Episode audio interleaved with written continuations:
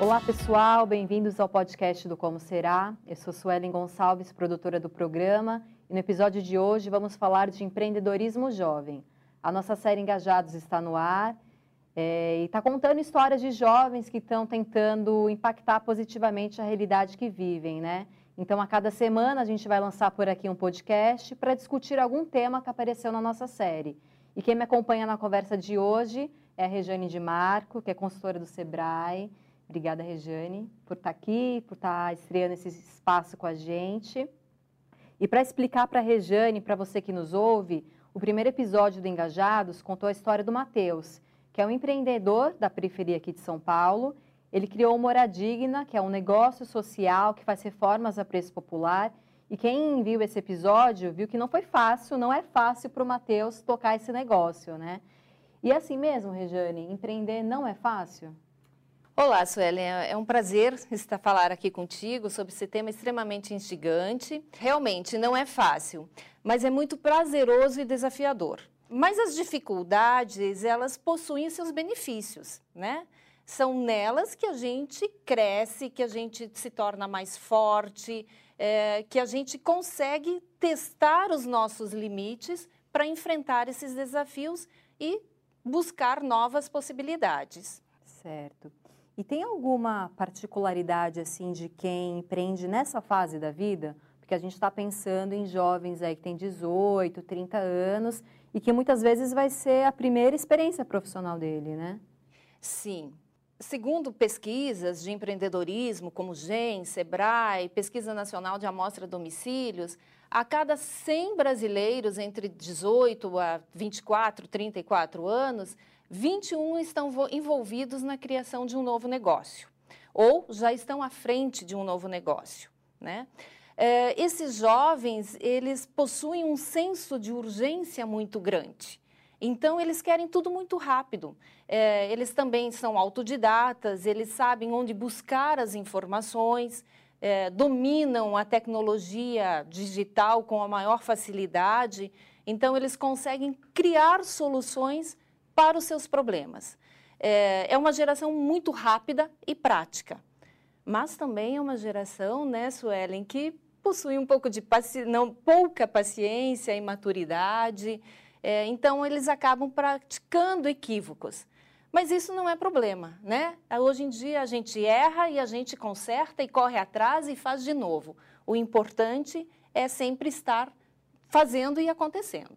E talvez o jovem possa usar isso a seu favor, né? A partir do momento que você quer buscar alguma coisa, você corre atrás. Então você é um autodidata, você vai atrás, você procura isso para resolver a situação que você quer, você deseja. Então a gente pode dizer que essa é uma qualidade do jovem. Muito grande. Que é o que diferencia aí, talvez de um empreendedor que é mais experiente. Sim, porque este empreendedor mais experiente, ele já sabe que ele tem mais responsabilidades muitas vezes, né? Então, esse, esse perfil de jovem, esse jovem mais, mais novo, ele ainda ele quer buscar, ele está buscando muita coisa. Então, ele ainda não tem muita, como é que vou te dizer, muito noção do risco, né? Ele uhum. se joga de cabeça. Então ele vai e faz. E já que é um jovem que está iniciando a vida profissional, que dicas que a gente pode dar, né, para quem tem uma ideia ou quem está começando um negócio?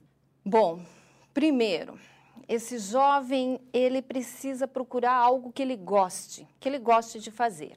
Né? Ele precisa fazer as suas próprias escolhas é, ele tem que colocar no papel, ele tem que descrever a sua ideia. O fato de você escrever tornam as ideias mais claras. Então, a partir do momento que ele começa a colocar no papel, ele começa a ver o que pode, o que não pode, se está certo, se não está, enfim. Comunicar essa ideia de negócio para todos. Ele precisa ouvir a opinião de todo mundo.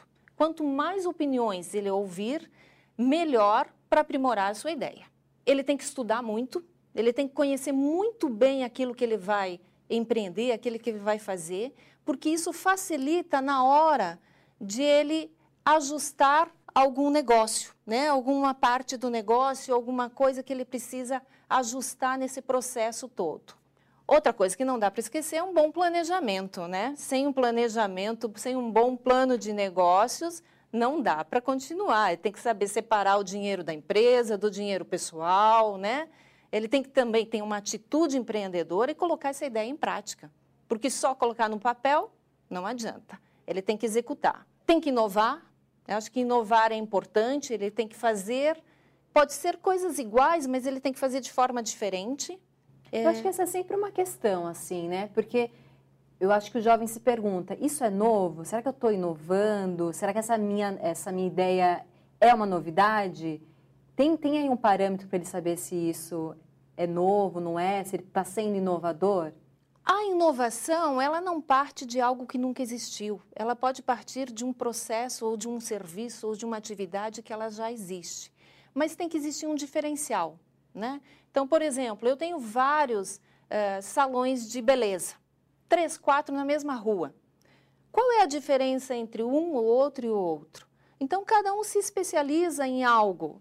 É, o cabelo é a unha diferenciada, enfim. É, são essas diferenças, é esse inovar, é esse fazer diferente naquele negócio que você está empreendendo. Então, né? seria talvez fazer o mesmo, só que de formas diferentes. De formas diferentes. Né? A inovação não é só criar algo uhum. extraordinário, mas sim fazer daquele, daquela pequena coisa que seja extraordinária, que seja diferente para aquela, aquele público a qual está sendo atendido.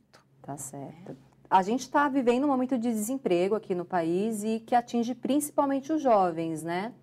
É, empreender pode ser um caminho? Você acha que os jovens estão enxergando é, abrir negócios como uma possibilidade? É, o empreendedorismo, na verdade, ele se tornou uma das principais alternativas profissionais para essa nova geração. Né? É, não somente pelo desemprego que, que está presente, que enfrentamos, mas também por não sabermos quais serão as profissões do futuro. Né? Então, para essa nova geração, para essa geração inquieta, autodidata, é, que possui recursos de tecnologia, que corre atrás, que vivem com o celular na mão, é, empreender é uma possibilidade, né? é uma possibilidade de inovar e de fazer de forma diferente. Né? É, mas é necessário orientação. Né? Então, acho que empreender é, é bom, é importante, é o caminho, é, mas é preciso que eles busquem orientação para executar as suas atividades de negócios de uma maneira é, mais tranquila, menos turbulenta, né? com tantos altos e baixos. Uhum. E um caminho para esse jovem é, estudar e, e, conhecer mais sobre essa área pode ser algumas das iniciativas que você tem lá no Sebrae. Sim, sim, sim. Nós temos. O que vocês fazem por lá, hum. voltado para o público jovem? Nós temos muitas atividades, né? O Sebrae ele atua com, com diferentes soluções, com cursos, com palestras, com mentorias. A gente faz orientação para que eles coloquem essa ideia, esse projeto de negócio em prática. É, é, temos ações para desenvolvimento de startups, então nessa nova geração que gosta muito de coisas rápidas, né? A startup é uma possibilidade.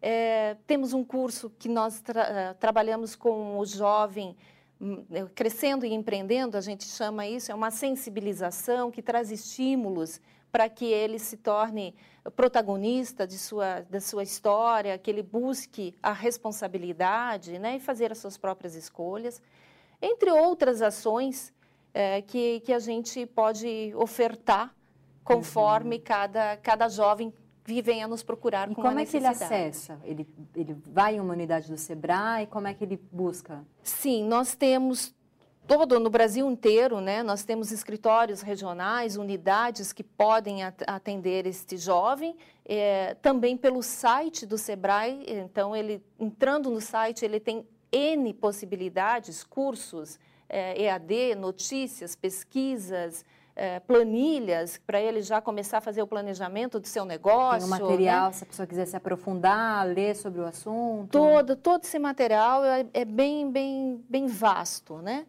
E os atendimentos presenciais também.